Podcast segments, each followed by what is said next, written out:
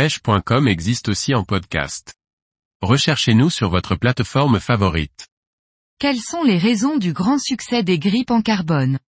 Par Thierry Sandrier. Chez les rod builders et maintenant sur certaines cannes, prêtes à l'emploi, les grippes en carbone ont le vent en poupe.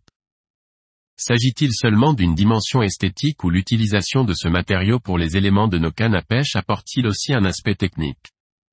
Le carbone, composant fondamental de 90% des cannes à pêche du marché est un matériau très présent dans notre matériel.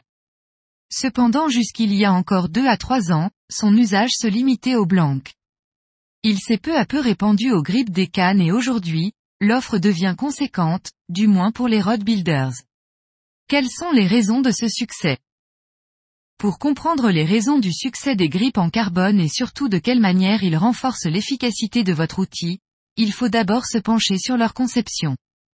Les grippes en carbone ne sont pas usinées dans une pièce brute de carbone, mais il s'agit d'une chaussette tressée de fibres de carbone qui est collée sur une âme en foam.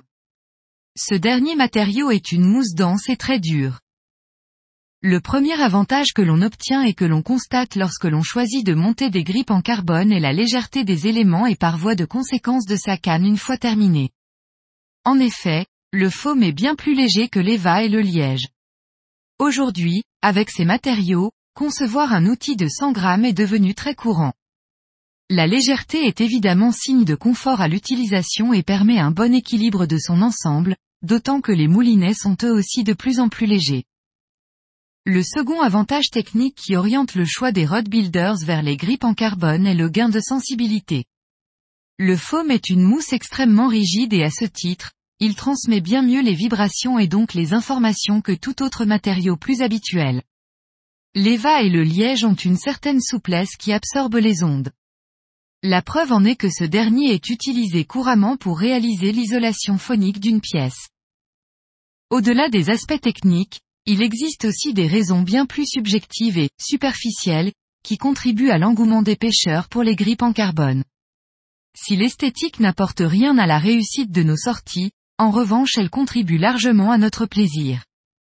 Et on ne peut le nier, le carbone possède un charme indéniable.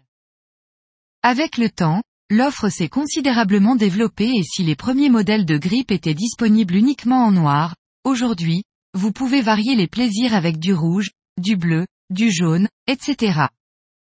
Au-delà des coloris disponibles, il existe différentes formes qui s'adaptent à plusieurs modèles de porte-moulinets, mais aussi dans des finitions lisses ou avec relief. Enfin, même si cela apporte un poids additionnel à votre canne, il est possible de vernir ces grippes pour leur apporter de la brillance et une touche de singularité supplémentaire.